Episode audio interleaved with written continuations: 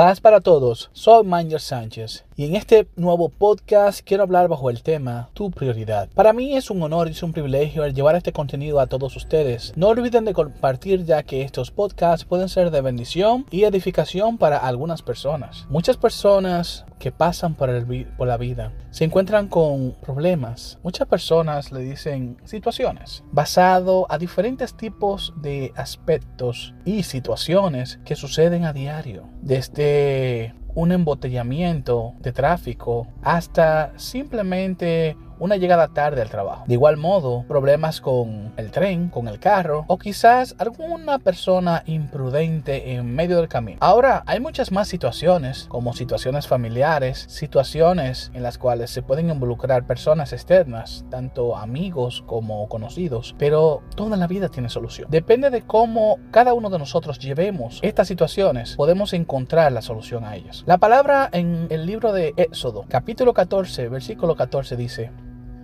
Dios pelea por vosotros y vosotros estaremos tranquilos. Dios pelea por ti y por mí y nosotros estaremos tranquilos. Muchas personas aplican esta palabra a todo en particular, pero sabemos que esto fue dicho a un pueblo que estaba escapando de Egipto y que se estaba moviendo en un éxodo masivo hacia una tierra que fue prometida a ellos. Pero muchos de ellos, o todos ellos, estaban acostumbrados a la manera en cómo vivían, hasta que llegó un profeta del Señor y les dijo a todos ellos que era hora de partir. Ahora mi pregunta es, ¿estamos listos para enfrentar esos problemas? ¿Estamos listos para caminar en el desierto? ¿Estamos listos para enfrentarnos a las tempestades que la vida nos depara? No, no lo estamos, nunca lo vamos a estar, porque una cosa es estar listos y una cosa es estar dispuestos a llevarlos, a poder enfrentarlos y a poder superarlos. Pasas por la vida pensando qué voy a hacer y qué no vas a hacer. Tenemos que ver el punto de vista de cada una de esas personas que en el éxodo se movió sin pensarlo uno al otro para poder escapar de los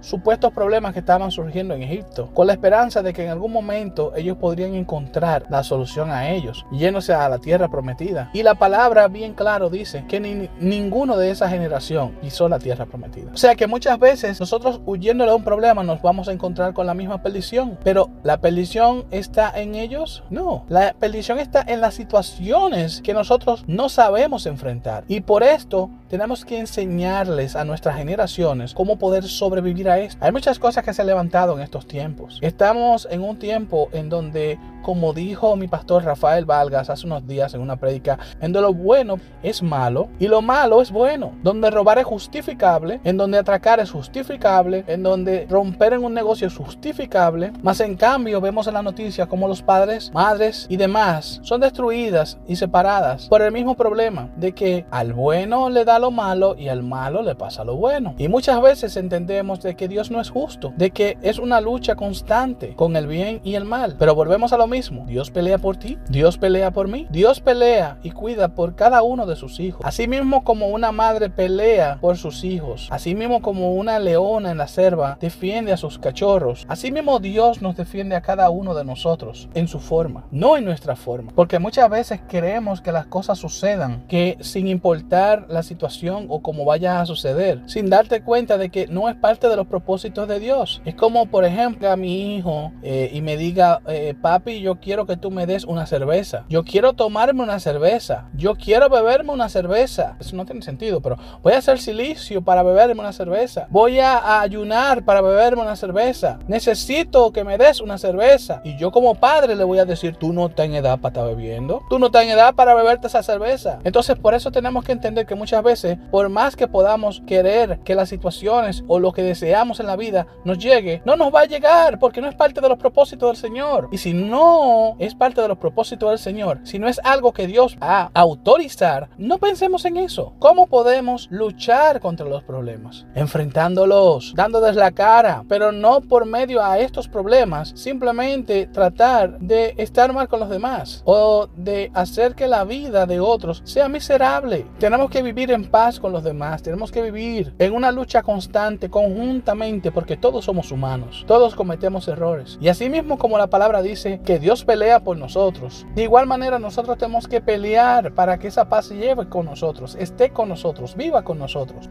Realmente hay muchas cosas que podemos aprender. En la vida se aprende todos los días. En la vida se aprende cada segundo. Se aprende algo. Pero ¿estás dispuesto a aprender? ¿Estás dispuesto a escuchar? ¿Estás dispuesto a llevar eso mismo que aprendiste? ¿Lo quieres llevar para que otras personas lo aprendan? ¿Te gustaría enseñarlo? Porque es muy importante el saber que para muchos es muy fácil decir, yo soy cristiano, Dios pelea por mí, Éxodo 14, 14, pero no llevamos el ejemplo de Cristo, no llevamos el ejemplo de Moisés, quien era tartamudo, que no sabía hablar, que no sabía expresarse, que tenía miedo al command, al comando que el Señor le dio, y aún así lo hizo, aún así luchó para que el cometido de Dios sea completado. Nadie está listo, pero todos tenemos que tener disposición para así, con esa disposición, estar preparados para lo que venga. Es como en una tormenta. Todos saben que va a llover, pero puede que no llueva. Simplemente puede ser las nubes que pasen por el alrededor. Pero todas, todas las personas esperan la lluvia. Pero la lluvia puede convertirse también en un tornado. O de igual manera puede simplemente desvanecerse. Pero en esa espera todo puede suceder. Y por eso hay que estar preparados para correr y tener la disposición de correr. Hay que saber esperar. Así que para concluir simplemente quiero decirte una cosa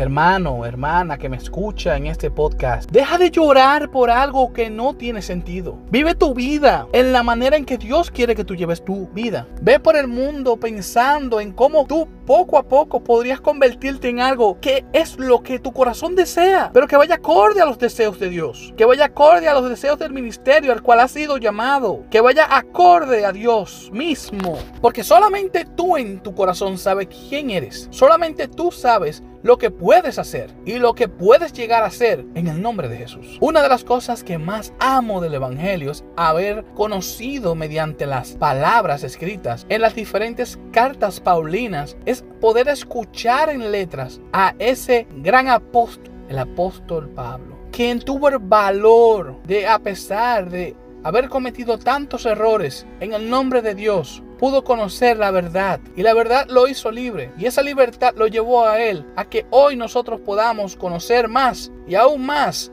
de lo que nosotros llamamos las buenas noticias de Dios.